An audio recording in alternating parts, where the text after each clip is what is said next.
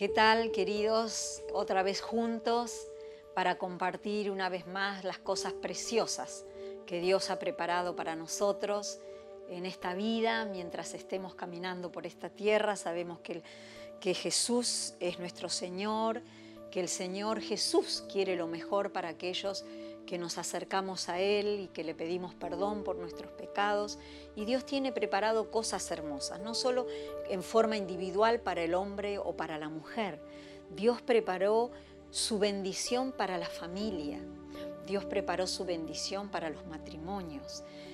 Dios quiere lo mejor para la familia aquí en la tierra. Vemos en este tiempo cómo las familias se derrumban, cómo los matrimonios se derrumban y a través del derrumbamiento de los matrimonios y en consecuencia de las familias se derrumba la sociedad.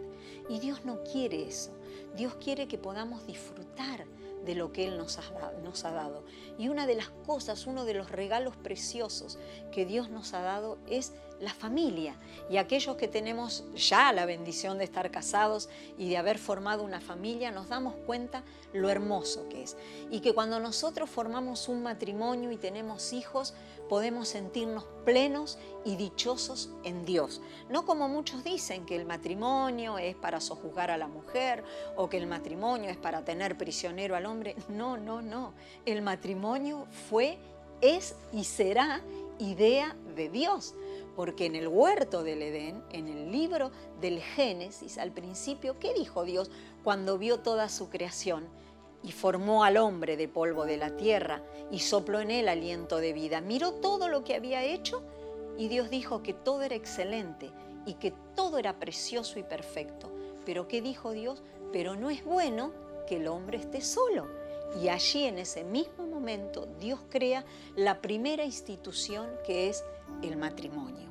Entonces yo quiero hablar algunos conceptos de los roles de la mujer, del hombre y los hijos en lo que es primero el matrimonio y luego la familia.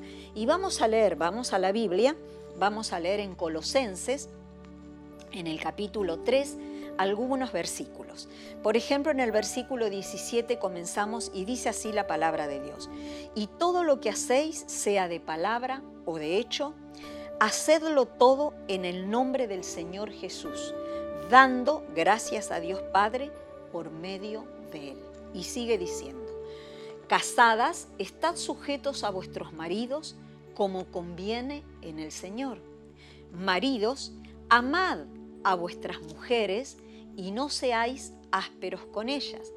Hijos, obedeced a vuestros padres en todo, porque esto agrada al Señor. Padres, no exasperéis a vuestros hijos para que no se desalienten. Y sigue hablando la palabra de Dios, pero hasta aquí lo vamos a tomar porque aquí vemos las responsabilidades que nos competen a cada parte de aquellos que formamos una familia. Pero mira lo que dice al principio, y todo lo que hacéis, sea de palabra o de hecho, hacedlo todo en el nombre del Señor Jesús, dando gracias a Dios Padre por medio de Él. O sea que todas nuestras responsabilidades tenemos que tomarlas, ya sea en el matrimonio, ya sea en la familia, creyendo que viene de Dios, que cada responsabilidad, sea del hombre, sea de la mujer, sea de los hijos, sea de nuestro rol de padres, todo eso viene de Dios y que a Dios vamos a agradar a través de nuestra conducta si seguimos los consejos que dicen la palabra de Dios. El derrumbamiento de la familia ya comienza en el huerto del Edén cuando el hombre y la mujer desobedecen a Dios. Cuando Satanás los tienta, la mujer tienta al hombre, el hombre cae en la tentación de la desobediencia y allí comienzan las consecuencias desastrosas en esa primer familia creada por Dios. Y en, en Primera de Corintios, en el versículo 11.3 dice la palabra de Dios, pero quiero que sepáis que Cristo es la cabeza de todo varón. Escucha bien, Cristo varón tiene que ser tu cabeza. Si quieres tener un matrimonio feliz, una, una familia feliz, a vos te habla el Señor varón y tienes que tomar a Cristo como tu director y como tu cabeza. Y sigue diciendo, y el varón es cabeza de la mujer mujeres, si queremos tener un matrimonio feliz, si queremos vivir en una familia feliz, tenemos que aceptar esa cabeza que Dios ha puesto sobre nosotras y que es el varón. Y esto no es feminismo, no es machismo, no es nada de lo que ahora nosotros escuchamos. Esto es la palabra Y la palabra de Dios dice que cielo y tierra pasarán, mas mi palabra no pasará. Y esto es lo que nosotros tenemos que tener en claro. Si queremos vivir en bendición, la única regla escrita es la palabra de Dios. Y seguimos adelante.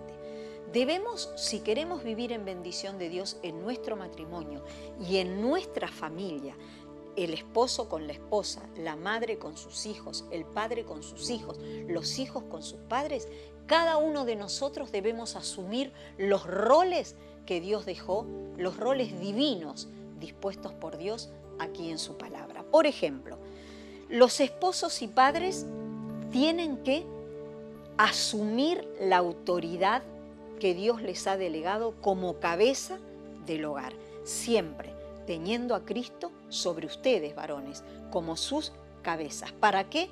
Para no abrirle la puerta a Satanás y que Satanás tome dominio en sus vidas y tome dominio en su familia.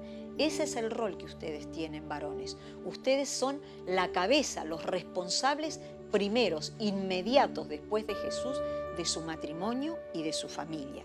Y nosotras, las mujeres, como esposas y como madres, tenemos que permitir al varón obrar a través de la dirección a su liderazgo Debemos dejar que ellos obren a través de su liderazgo siempre que ellos estén sujetos a Cristo. ¿Para qué? Para no traer desorden a nuestro hogar. Porque Dios estipuló un orden. Dios dijo que el varón sujeto a Cristo, la mujer sujeta al varón y luego los hijos sujetos a los padres. Cuando se quiebra esa, ese orden estipulado por Dios, viene el desorden en la familia, viene el caos en la familia y viene la destrucción a nuestra familia. Y nosotras, ¿cuál es el rol que ejercemos nosotras como mujeres en nuestra familia? Primero, ayudadoras, ayudando, dando socorro en nuestra familia al que lo necesite, comprensión, asistencia y cuidado en el hogar, la familia, el ministerio, apoyando a aquel que es sería el líder. Ahora bien, nosotras como mujeres tenemos poder en nuestras manos, sí, porque la actitud del corazón de una mujer, esposa y madre, da éxito o fracaso al hogar, al esposo, a su profesión, a su ministerio y a los hijos.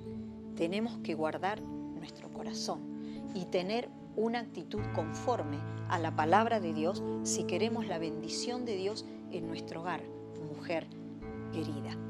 En Proverbios 14.1 dice la palabra de Dios, la mujer sabia edifica su casa, mas la necia con sus manos la derriba. Por eso tenemos que pedirle a Dios sabiduría, sabiduría y que Dios nos guíe en cada decisión, en cada palabra que nosotras tengamos que tomar o tengamos que hablar. Y en tercer lugar, como mujeres, tenemos que tener presentes la sumisión que nosotros tenemos como esposas hacia esa autoridad que Dios ha dejado sobre nosotros, que es nuestro esposo. Y muchas dirán, no, yo me sujeto a Cristo y a su palabra. Y si mi marido, no, no, no, no, no. Pero yo quiero decirte algo, que la sumisión tampoco es esclavitud. No quiere decir que vas a ser esclava del hombre que es tu esposo. La sumisión es una actitud del corazón. Es imitar la actitud de Cristo cuando Él fue a la cruz del Calvario. Aún sabiendo lo que había pasado y lo que le esperaba, Él acordó con Dios de aceptar eso para luego cumplir el propósito por el cual Él había venido a la tierra. Y ese es lo mismo en nosotras es una actitud de nuestro corazón, la sumisión a la autoridad que Dios ha dejado sobre nosotros. Y continuamos esta charla la próxima vez que nos encontremos para seguir adelante con los roles de los padres, de los hijos y de los esposos. Dios les bendiga.